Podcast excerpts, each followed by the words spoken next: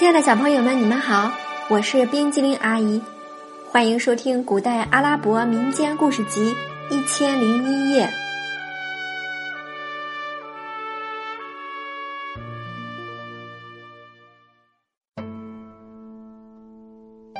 接下来我们要讲的是乌木马的故事第二集，哈吉尔王子驾着乌木马求婚。其实，昨天真有一位丑陋不堪的王子前来向公主求婚，那是个印度王子。国王见他与女儿相差甚远，便一口回绝了他。两人一见如故，索性坐在院子里的一个歇息处畅谈起来。这时，一个使女悄悄回到公主身边，贴近公主的耳朵说：“公主，这位青年。”不是昨天来求婚的那个人，她多漂亮啊！昨天那个人真是个丑八怪。那位侍从见没有危险，也随众使女来到他们跟前。他趋前一步说：“请问先生，你是人还是鬼神？”你说的这是什么话？怎么能把堂堂的波斯王子当成鬼神？我就要成为你们国王的女婿了。侍从刚才已经领教了王子的厉害，这会儿见他声色俱厉，赶紧陪笑说：“太好了，天下也只有你配得上我们公主。”说完转身走了。他奔往王宫，又哭又喊。国王正要入寝，听到哭声，吓了一跳，以为女儿遭到了不幸。快说，出了什么事？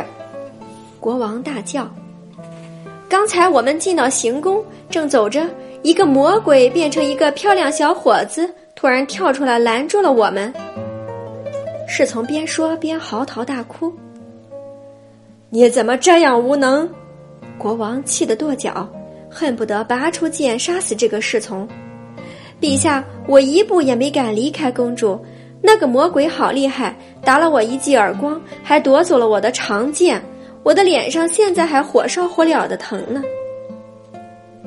国王立即带人向女儿的行宫奔来，使女们迎了出去。一个使女说：“陛下，刚才我们正在院子里行走，一个英武的青年突然从墙后跳了出来。他说你已经答应将公主嫁给他了。”国王越听越气，匆匆向院内走去。他见女儿正和那个青年说笑，更是火冒三丈。他大喝一声，抽出了宝剑。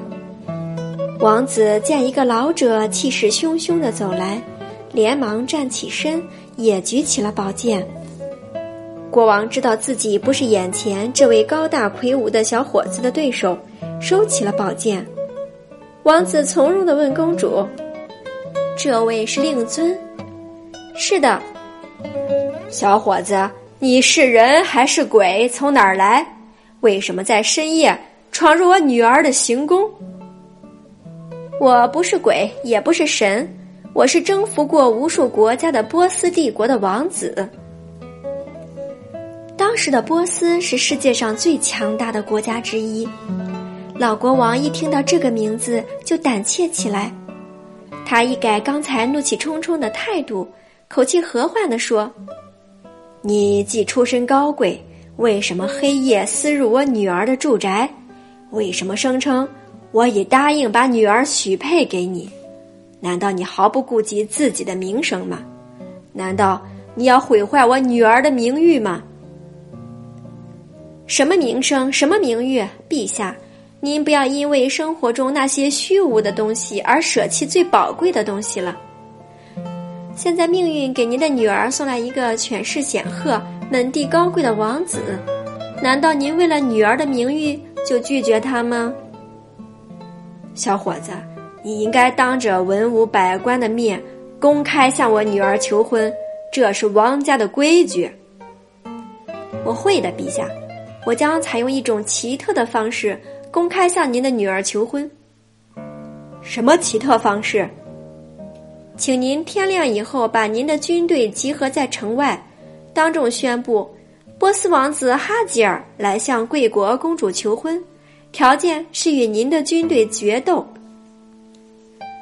如果我取胜，您就把公主许配给我；如果我失败，我就老实告退，从此再也不来打扰您。好，就这么办。国王答应着，心中不禁暗暗佩服这个敢于向他全军挑战的青年。他想，这倒是个极勇敢的青年，但不知他一个人如何和我的部队作战。明天早上看看再说。如果他真是个好样的，我就把女儿嫁给他；如果他被我的部队杀死了，也报了我今夜之仇。国王派人通知他的部队，明晨开赴城外。他把哈吉尔王子让进一个房间，坐下与他长谈。谈话漫无边际，历史、地理、国政、民事无所不谈。哈吉尔王子的渊博、机敏、聪明吸引了国王，直到东方发白，两个人才站起身。王子说：“我们走吧，您的部队一定正在城外等候呢。”果然，城外的旷野里，黑压压的排列着一支队伍。他们见国王到来，都肃然立正。国王走到队伍面前，指着哈吉尔，大声说。这位青年是来向我女儿求婚的，他的条件是与我的部队决斗，他击败了你们就娶公主为妻。如若真是这样，我们就向他祝贺，将公主当即许配给他。倘若他敌不过你们，你们也别客气，我的女儿绝不能嫁给一个说大话的人。他回过头问哈吉尔王子：“你想说点什么吗？”您就让他们准备与我交战吧。不过，您让我赤手空拳徒步与您那全副武装的骑兵打仗，恐怕不太公平。这里有刀有剑，还有几匹骏马，任你挑选。我只想骑我自己的马。你有马？它在哪儿？在你女儿行宫的屋顶上。国王惊奇的望着哈吉尔，怀疑他是在说胡话。哈吉尔说：“您是让我亲自去牵马呢，还是派人去牵？”派一个人去牵吧。说着，国王唤出了一个侍从。一个人恐怕牵不了，陛下，您得派四个人。国王只好派了四个人，到了屋顶。他们发现那里只躺着一匹用象牙和乌木雕刻的马，忍不住哈哈大笑。其中一个嘲讽地说：“他就骑着木马和我们国王的队伍打仗，他准是个疯子。”四个人把木马抬到国王面前，国王和士兵们望望木马，又看看哈吉尔王子，真说不清这个漂亮的小伙子究竟是个傻瓜。还是一个正常人。这就是你要骑的马？国王问。是的，陛下。哈吉尔微笑着回答。好吧，那你就骑上它吧。不过你要明白，这些士兵如果战胜了你，他们就会杀死你，把你砍成肉泥。现在你认真想一想，重新做决定，还来得及。我说到做到，绝不反悔。战局如何？一会儿就可见分晓。现在，请您命令您的士兵向后退几步，我们就开战吧。国王命令士兵向后退。这时，哈吉尔王子跨上木马，按动了按钮，马儿离开地面向前冲去。士兵们只顾瞪大眼睛望着这匹会飞的木马，片刻就被马儿冲倒了一大片。